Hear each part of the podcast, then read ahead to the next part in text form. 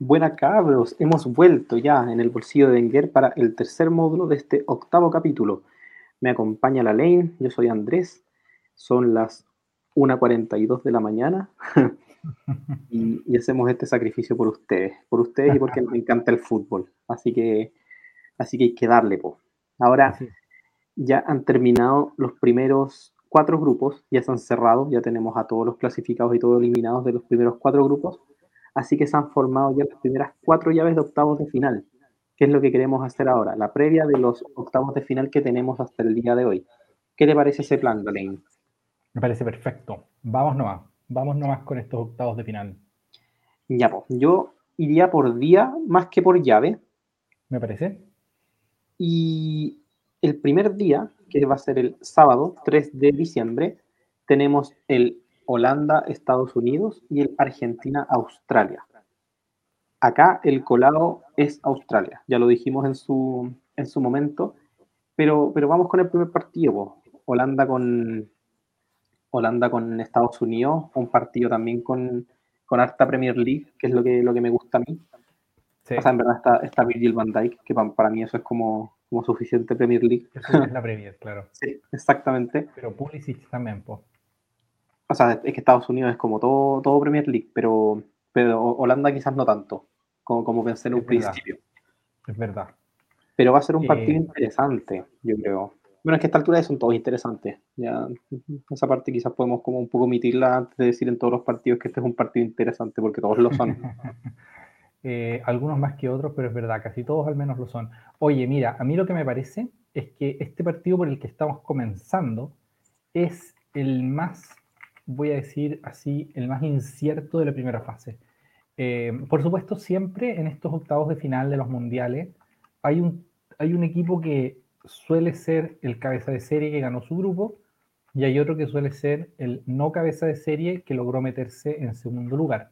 Eh, entonces, lo normal es que todavía en octavos de final haya un favorito claro y que la, y que la parte así como realmente los choques entre bestias empiecen en cuartos de final. Eso para los que no están tan familiarizados con, con, la estructura de los mundiales, así es como ocurre esto. O sea, digámoslo así, en el top 16 del mundo todavía no hay, no hay en general tanta incertidumbre, todavía es más o menos claro quién es el que debería ganar y quién es el que sería sorpresa, mientras que ya el top 8 son, puro, son puros monstruos, digamos. Claro. Ya, dicho eso, a mí me parece que dentro del top 16 el, más débil o el que ha mostrado un peor fútbol es Holanda. Esto lo hemos dicho en más de una ocasión. Eh, y en cambio, Estados Unidos, sin haber ganado su grupo, eh, creo que es un, equipo, es un equipo muy, muy serio. Y es más, Estados Unidos, si bien no ganó su grupo, tampoco perdió ningún partido y, y le metió muchos problemas a un cabeza de serie como lo es Inglaterra. Eh, ahora, hay que decir también que Inglaterra es una selección especial para Estados Unidos. Todo esto, todos, todos los partidos tienen estas cositas. Pero fundamentalmente creo que Estados Unidos, dentro de todos estos como invitados sorpresa o invitados que no, que no, uno no estaba seguro de si iban a estar acá o no, eh, es, el, es el que más probabilidades tiene de dar ahora sí una sorpresa en serio y dejar a su, a su potencia del fútbol eh, eliminada. Sería, sería acuático eso, porque nosotros recordemos que Estados Unidos tuvo un proceso 2018 nefasto en el que queda eliminado con Panamá y prácticamente renuevan la plantilla y llegan con todos estos jóvenes que, que en, el, en, el, en la CONCACAF han ganado todo, Nations League, ganaron la, la Copa de Oro en su momento. Y, y yo escuché a un periodista mexicano, no recuerdo el nombre ahora, pero que decía claramente que Estados Unidos, y esto lo dijo antes de que México quedara eliminado, lo dijo hoy día antes de, la eliminación de México, que Estados Unidos había derrotado con creces a, México a nivel, a nivel funcional y a nivel existencial. Es decir, futbolistas mexicanos en Europa, en la selección me parece que solo eh, Lozano y Jiménez, mientras mm. que Estados Unidos está plagado de, o sea, es un equipo titular de, puro, de puros jugadores que están en, incluso en equipos buenos de Europa. Estamos hablando de Chelsea, Arsenal, estamos hablando de, Borussia Dortmund, etc. Entonces, si bien Canadá fue la, grata sorpresa y, no recuerdo si terminaron punteros, pero me parece que sí, de la Confederación Norteamericana, Estados Unidos viene hace rato sonando más en Norteamérica. Y, no solo sonando más, sino que quizás sonando mejor que de lo que México ha hecho en los últimos años. Y eso sería, eso lo convierte en una potencial rival durísima para Holanda. Y qué pesado debe ser para los mexicanos que Estados Unidos pase de octavos de final, porque esa es como la barrera eterna que tienen los pobres mexicanos. Entonces yo creo que nada les debe doler más que, que los norteamericanos lo hagan. De hecho, hay un dato que es a nivel de, de dato también de, de demente por el fútbol, es que solo una vez se han topado en mundiales, que fue en el 2002, Estados Unidos con México, y se topan en octavos de final. Y en esa época, en particular, México era poderosísima. La, la México de Jared Borghetti, de Cuauhtémoc Blanco, yo creo que, uno se acuerda de, esa México en general.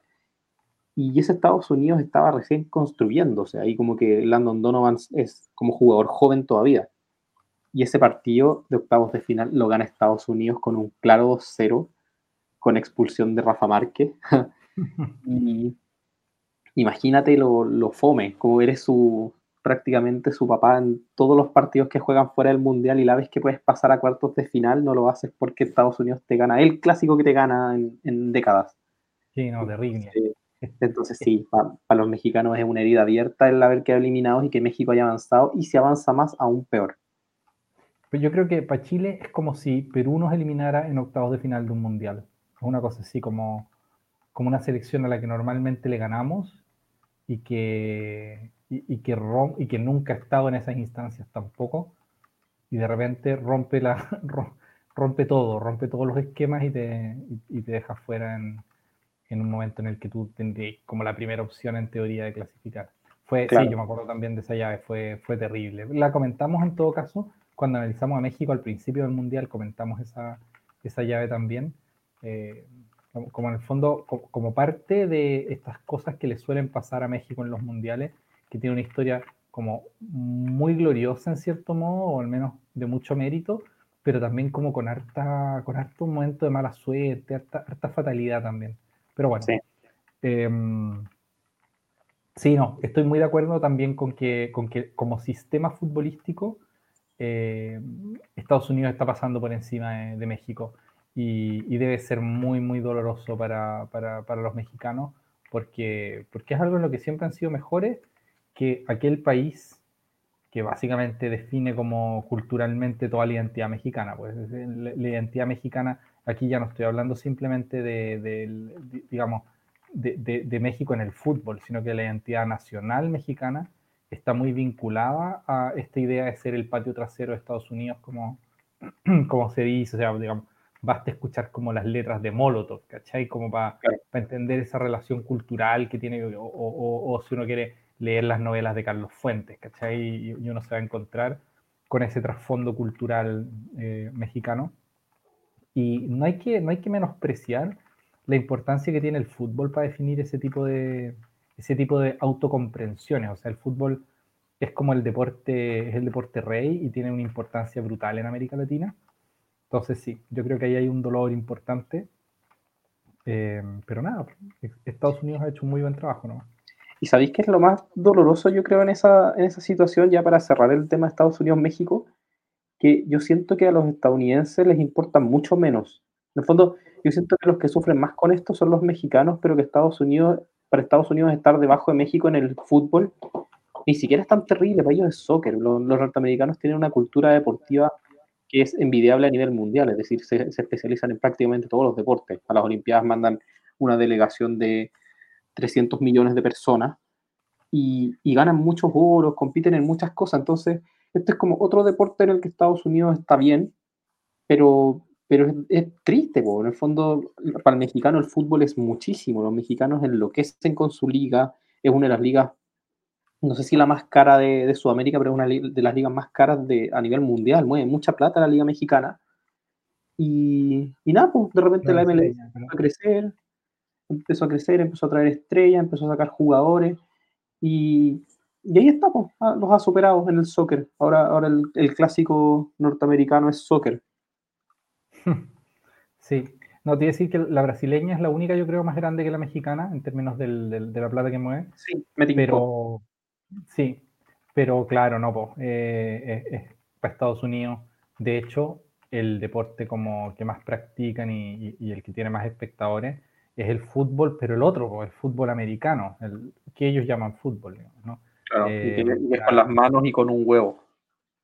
Exactamente, un fútbol que se juega con las manos y no con los pies y no tiene bol, sino que tiene una, un objeto extrañísimo. Bueno, en fin, no vamos a andar aquí criticando la cabeza, cabeza de Arnold.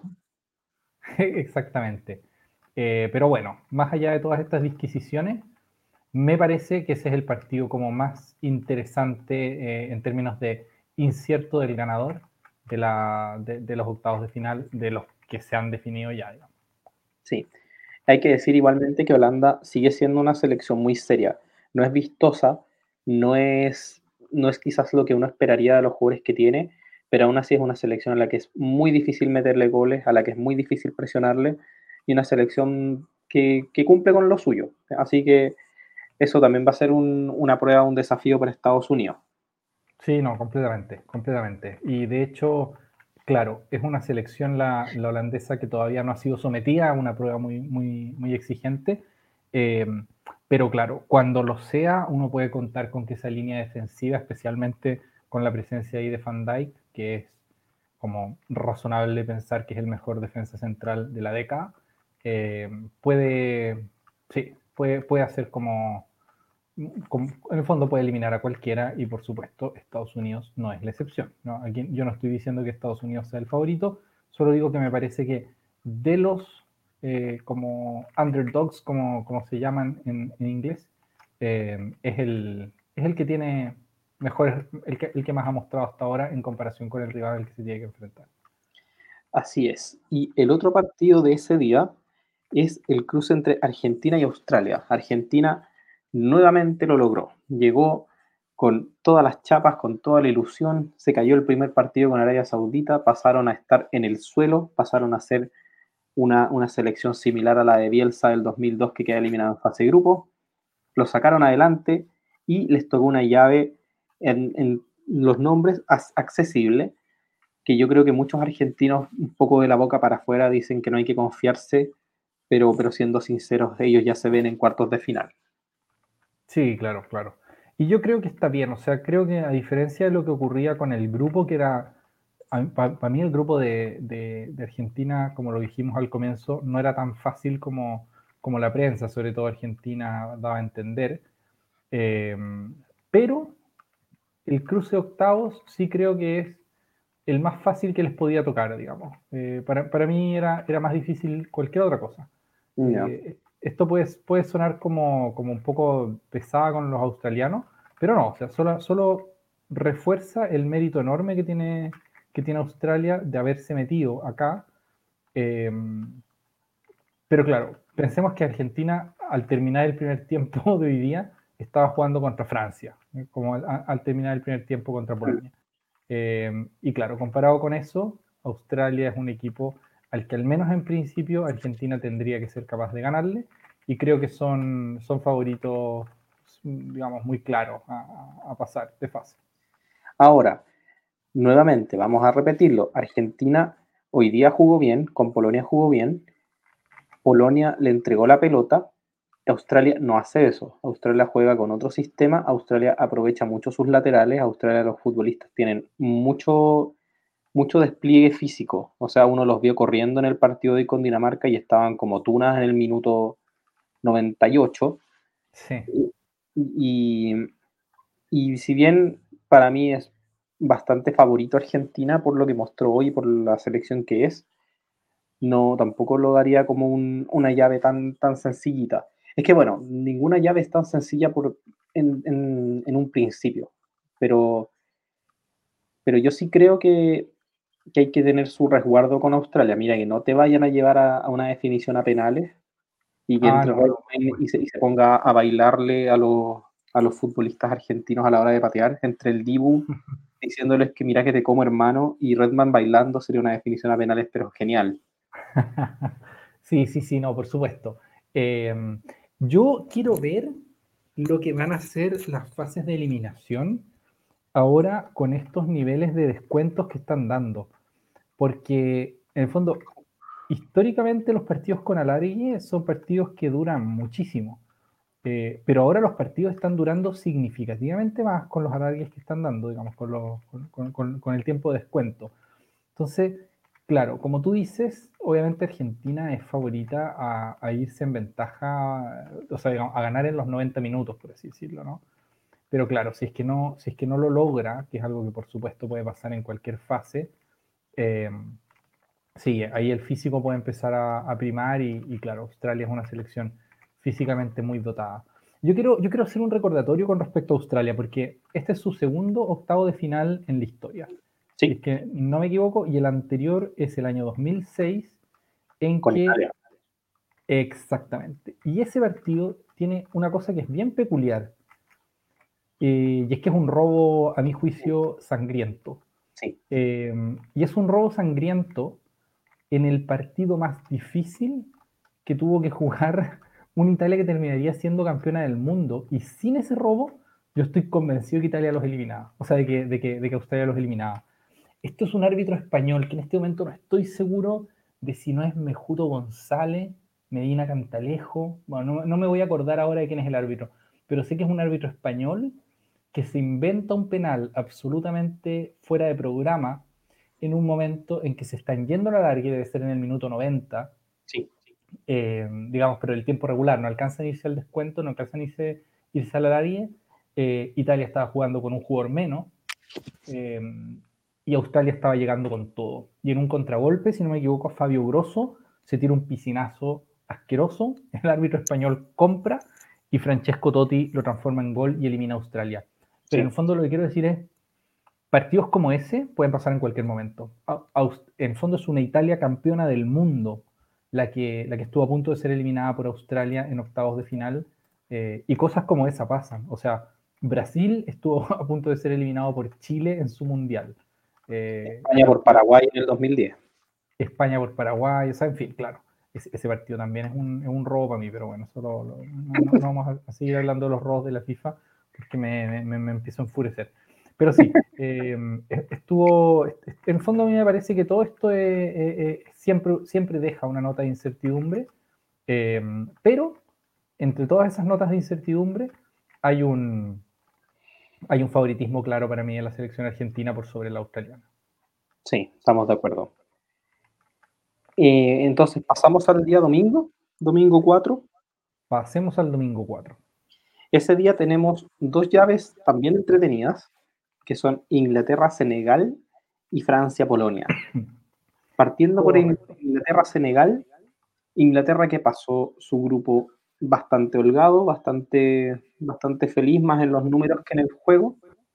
Ahora se enfrenta con una Senegal que ya viene de hacer la primera heroica, que fue, que fue la eliminación de Ecuador. Este partido tiene un, condimento que me acuerdo, que es que a Inglaterra a veces los africanos le complican. Yo me acuerdo de haber visto los videos, porque no había nacido en esa época, de la Camerún, la famosa Camerún de los 90, la de Roger Milla, que le hace un partidazo a Inglaterra en el Mundial del 90 que se van, me parece que alargue, y que lo va perdiendo en un momento de Inglaterra y lo termina ganando por 3 a 2. Que es el, el recuerdo que tengo de, de Inglaterra jugando con, con una selección africana en este momento. Entonces, eh, sí. No, sé qué aporta a la realidad actual, pero, lo quería decir en el fondo. Sí, sí. No, o sea, yo, siempre creo que esos datitos así son, son entretenidos de mirar. Em, claro, yo lo que creo es que esa Camerún en concreto, que es la de, como dices tú, la Camerún de Roger Mille, de, de Oman Villic, que eran los, principales jugadores, probablemente yo creo que todavía no estaba en Bomá, que, es otro gran jugador camerunés, pero yo creo que empieza a jugar en el Mundial siguiente o quizá en el subsiguiente, sí, no, tiene que ser. Bueno, da lo mismo. Em, claro, ese Camerún resultó ser muy competitivo y, claro, yo no estoy seguro de que en esta ocasión Senegal tenga lo que se necesita para eliminar a Inglaterra. Em, por supuesto pueden, porque cualquiera puede ganar cualquier partido, pero sí me parece que, tal como lo que digo de Argentina, eh, hay, un, favoritismo aquí más claro, más claro al menos que el que yo veo en, en el Holanda-Estados Unidos. Creo que Inglaterra es favorito bastante claro eliminar a, a Senegal. Muchos jugadores de Senegal juegan también en Premier. Koulibaly, Ismail Azar, Ganagay, eh, Mendy, Cuyate, que no sé si irá a estar ya para, para, esta ronda. Recordemos que Cuyate se lesionó de un golpe en las nueces de Frenkie de Jong en la fecha 1. Verdad. Pero, pero sí hay, hay gente conocida. Hay gente conocida. Los senegales ya, o sea, los senegaleses ya demostraron ser atrevidos. Cuando tienen que salir a jugar, lo hacen. Y eso va a ser un, encuentro más bien disputado, yo creo. O sea, tiene sus fichas para, ser favorito Inglaterra, pero, pero yo no quiero descartar a, una Inglaterra en una mala situación a ver qué pasa, que todavía no le ha ocurrido en el Mundial. Es verdad, es verdad, no sido, no han sido sometidos todavía a, ninguna, a, ni, a, ningún momento de mucha tensión, porque incluso el partido contra Estados Unidos, que es un partido que no, que no logran ganar, eh, claro, eh, es un partido que si no ganan tampoco importa tanto, porque ellos saben que la diferencia de goles los va, los va a favorecer de todas maneras después de haber ganado 6-2 el, el, partido inaugural. Entonces, sí, es como que Inglaterra ha estado sometida a rivales duros, digamos, pero no a momentos especialmente, especialmente apremiantes. Y bueno, eso habría que, habría que ver en qué, en qué consisten. Oye, estaba tratando de acordarme de, de otros partidos de, de, Inglaterra contra, contra africanos y me acordé de un partido Inglaterra-Argelia que es un empate a cero, ¿te acordáis? En, el, en, en este grupo que comparten, con, que comparten también con Estados Unidos, si no me equivoco. Eh, sí. Y hay, un, y hay un partido que le ganan 2-1 a Túnez y que también me suena que, que es como difícil, que es un partido apretado. Que ganan en último minuto con gol de Harry Kane en el Mundial pasado, de hecho. Exactamente. Sí, exactamente. Pero yo en mi, en mi mente divido al continente africano, al igual que el sudamericano, en dos partes. Para mí está el África, por así decirlo, más sur, más, digamos, Nigeria, Sudáfrica, ese tipo de África, y está el África como mediterránea, el África como más musulmana. Para mí... Aquí... Sí, perdón, dale no. Sí, que, que, para mí esa, dos, esa, esa diferencia eh, se plasma mucho en el fútbol. Yo siento que las selecciones como del África negra juegan muy distinto a las selecciones del África musulmana y yo siento que el África musulmana es bastante más es bastante más seria. Quizás saque menos resultados, pero la considero más seria, como que es más difícil de ganar que, que la otra, y en cambio la otra es como, como Camerún, como Ghana, que son selecciones que salen al ataque un poco indiscriminadamente y, y pueden hacer partidazos entretenidos en los que ganan 4-3, como pueden perder por goleada. Eso es más difícil de hacer con una selección del África musulmana, siento yo. Sí, mira, acá yo, yo no puedo evitar el sacar el geek eh, geográfico que llevo adentro y, debo, y, tengo que hacer una, una, pequeña distinción, porque una cosa, o sea, ver, comparto totalmente que tanto por motivos culturales como de, como incluso uno podría decir como de, eh, digamos así, fenotipo, eh, lo, un, una cosa es el África árabe y otra cosa es el África negra, como dices tú. Pero también creo que hay que distinguir entre el África, eh, digamos así, África occidental y África del sur, que tampoco eso es lo mismo. O sea, una cosa, porque, porque África occidental de hecho es la más exitosa en términos de sus resultados, y con África occidental me refiero a Nigeria, eh, Camerún, Costa de Marfil, eh, la propia, la propia selección de Ghana, Senegal, y alguna otra que tiene mucho peores resultados, pero que está en el mismo lugar, como es el caso de Togo, o como es el caso de Gabón o Sierra Leona, eso es como África Occidental. Y otra cosa es el sur, pues el sur de África, que en general es muchísimo más pobre, esos no suelen ni siquiera ir a, no suelen siquiera ir a mundiales. Eh, estoy pensando en selecciones así como Botswana o como, mm. como no sé, Namibia. Eh, que claro, yo, yo las veo también en las eliminatorias africanas, porque las eliminatorias africanas a mí me entretienen muchísimo, entonces las veo igual, a pesar de que el nivel no, no suele ser tan bueno, pero suelen, suelen tener buen anecdotario.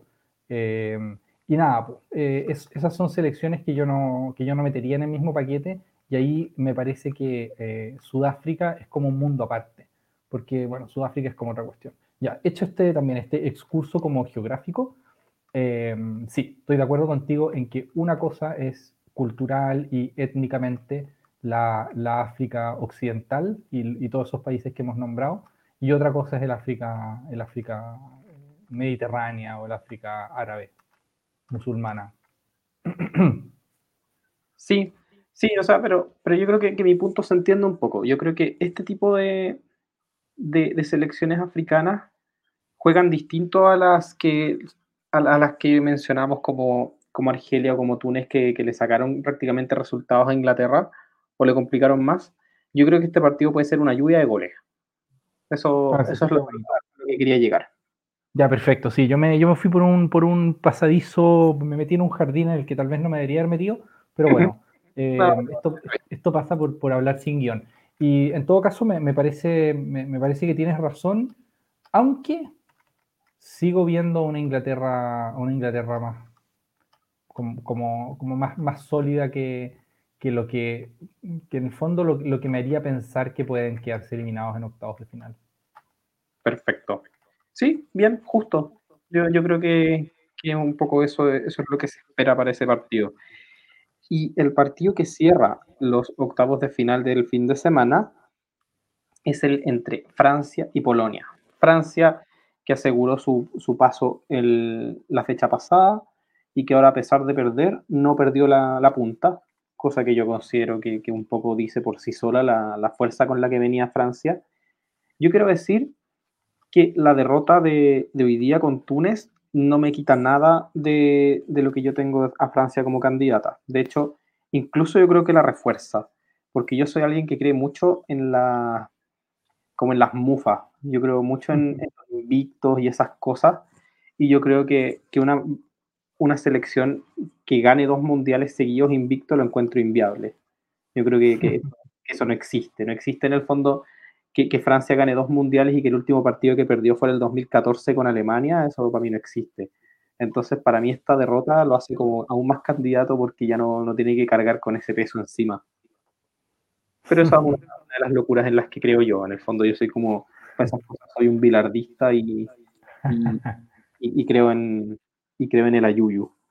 Claro, esto es como, como el momento en que nuestro latinoamericanismo sale a relucir con su, con su realismo mágico, digamos, y, claro, nuestro, nuestro pensamiento mágico nos, nos puede hacer creer, y, yo entiendo perfectamente lo que estoy diciendo, entiendo perfectamente que, que en el fondo era imposible que, que fueran como bicampeones del mundo con, con, un invicto tan largo, y que en cambio es más posible que lo sean si es que, si es que ya perdieron un partido.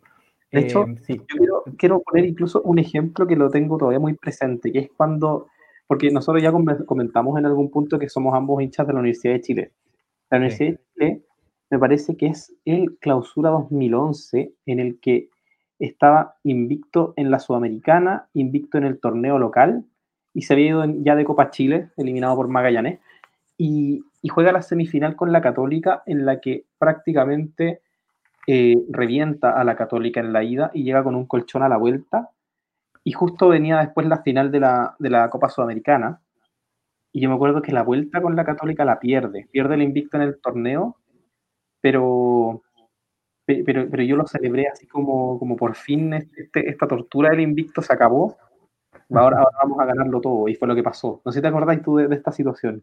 Me acuerdo de la situación, pero no, no, no celebré la, la, derrota, digamos.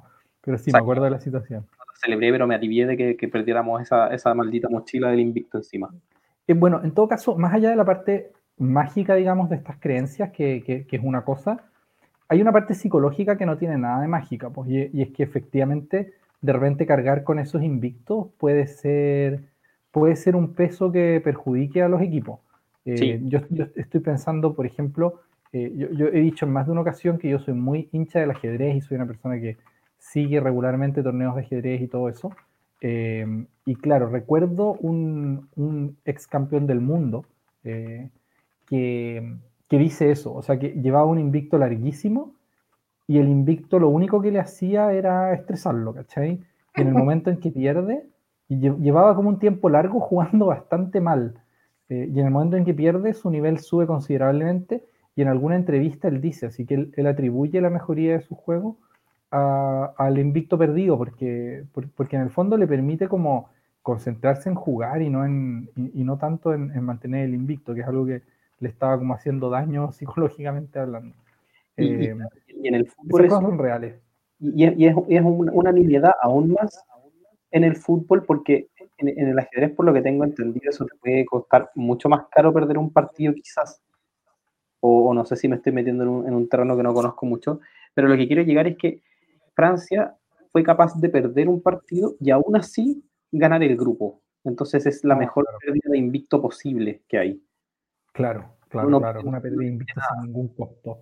Nada. Ni, ni, un costo, exactamente. Sí, es verdad, es verdad. Sí, o sea, efectivamente creo que en general es raro que en un torneo de ajedrez puedas perder un partido y no importe. E, es muy raro, sí. Siempre, siempre una derrota en, algo te dificulta las probabilidades de ser campeón, por ejemplo. Sí. Pero bueno, em, más allá de, de, esta, de, estos, de estas cavilaciones, em, yo diría que con lo mostrado por Polonia, Francia es extremadamente favorito, porque Polonia más allá de un buen partido contra, contra Arabia, eh, no mostró tanto, ¿no? No. No, lamentablemente no. Y, Francia ahora viene más encima de sus titulares, por así decirlo, descansados.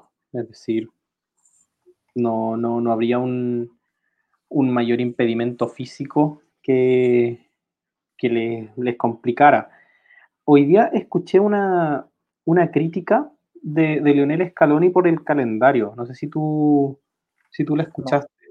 No, no, la escuché.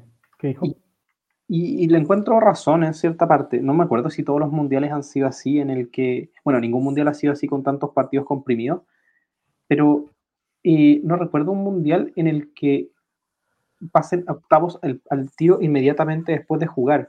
La cosa es que Argentina que clasificó y Australia que clasificaron hoy día juegan el sábado, es decir, descansan jueves, viernes y juegan automáticamente en dos días. Y, yo recuerdo que siempre eran tres días de descanso. Entonces Scaloni se quejó y, y yo creo que con justa razón, o sea, dos días de descanso, yo creo que, porque al final no los descansáis, y, y, son partidos ahora que vienen de máxima intensidad. Claro. Entonces, Claro, eso es algo con lo que no tiene que cargar Francia ni Inglaterra, que, ellos tienen tres días, que es lo, normal en el Mundial. Y, eso me, dejó dando dudas si, si este calendario ha sido aún peor. Bueno, con la compresión de partidos probablemente sí. yo creo que sí. Pero, pero eso, se, nos quejó Scaloni.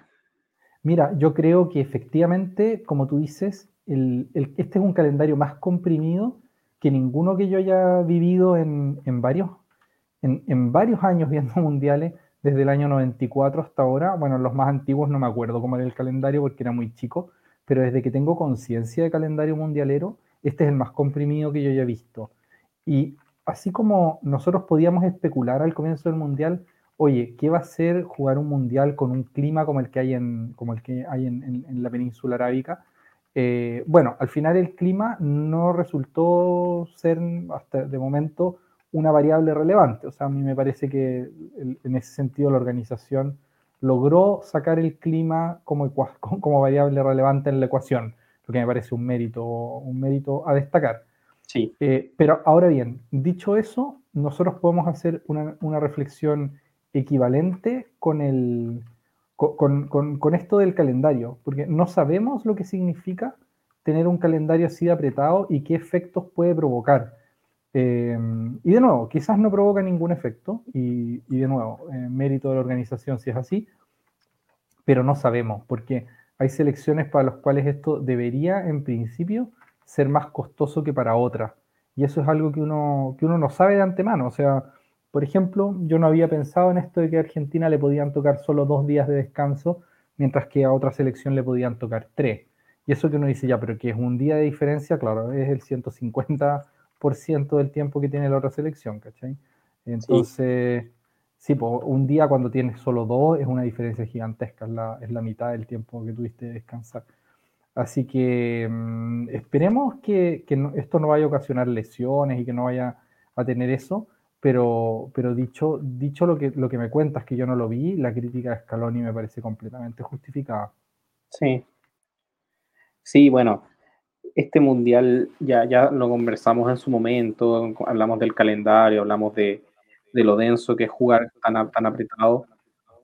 Eso obviamente yo creo que les va, les va a jugar en contra a muchos futbolistas que además terminado el mundial juegan inmediatamente. Es decir, esto está inserto en medio de la liga, no hay ningún descanso. Así que, bueno, lo bueno es que vamos a tener un Erling Haaland descansadito, listo para, para barrer a todos los equipos que, que mandaron jugadores al Mundial. Así será. y yo creo que con eso estamos con el análisis. O sea, no hablamos nada de Polonia. Yo, yo creo que Polonia realmente, como dijimos, no, no tiene mucho. O sea, sería sorpresivo que, que, ganara. Bueno, siempre los duelos entre europeos creo que tienen un, un toque particular. Es decir, juegan, yo creo que distintas las selecciones de una misma confederación que con una confederación externa Polonia le podría hacer partido duro a Francia, pero, pero me sorprendería que se fuera. Me, me, llamó la atención. Entre que Polonia ha mostrado poco y que Francia es tal vez la selección más sólida del mundo junto con Brasil, o tal vez más que Brasil, de hecho. Em, sí, a mí no me parece que este sea el, sea el momento para, para, para, pensar en esa clase de sorpresa. Distinto es si es que hubiera una llave, por ejemplo, eh, del tipo Inglaterra-Suiza. Ahí sí es como, esa es una llave en la que yo te digo, mira, aunque Inglaterra sea favorito, Suiza le puede hacer mucho daño a cualquiera. Eh, no me parece que Polonia sea esa clase de selección, como lo es la, selección de Suiza, eh, y no me parece que Francia sea, tenga esa clase de vulnerabilidad como sí puede tenerlo prácticamente cualquier otra, incluso España. Yo creo que Alemania quizás no tanto, pero, pero cualquier otra selección europea que no fuera la francesa, yo te diría, mira, ojo acá, ojo acá. Pero justo Francia, eh, frente a Polonia, no, me parece que haya, que haya ahí tanto, tanto recorrido. Estamos de acuerdo en eso. Y yo creo que con eso ya llegamos al final del capítulo de hoy, ¿o no? Sí, con eso yo creo que estamos llegando al final, sobre todo porque son, no sé qué hora es, no quiero ni mirar, pero tardísimo. Sí, sí, son las 2.19. Ya. Es es tardísimo, pero, pero nosotros lo pasamos bien haciendo esto. Nos encanta hablar de fútbol, lo, lo hubiéramos conversado igual si lo hubiéramos grabado o no, así que aprovechemos de grabar. Eso, eso es verdad. Tal vez a otra hora, pero habríamos tenido la misma conversación. Oye, Andrés, es un gusto, un gusto haber grabado este programa una vez más. Esperemos que nuestros auditores lo hayan pasado bien. Sí, nos estamos viendo y escuchando en el, en el próximo capítulo, ¿no? Sí, pues acuérdense que seguimos con las fechas, eh, con la fecha 3 de los grupos que quedan y al tiro empezamos con los octavos, así que vamos a seguir entregándoles los análisis y la información que vamos, que vamos adquiriendo de la mano de las personas que quizás no son los que más saben, pero sí somos probablemente de, los que más les gusta el fútbol. Eso seguro. Así que cuídense todos, un, un gustazo eh, tenerlos acá nuevamente, escuchándonos y Y eso pues, nos vemos. Bien, un abrazo para todos, especialmente a los que llegaron al final de la transmisión. Y nos estamos viendo. Chau, chau. Chau, chau, chau, chau.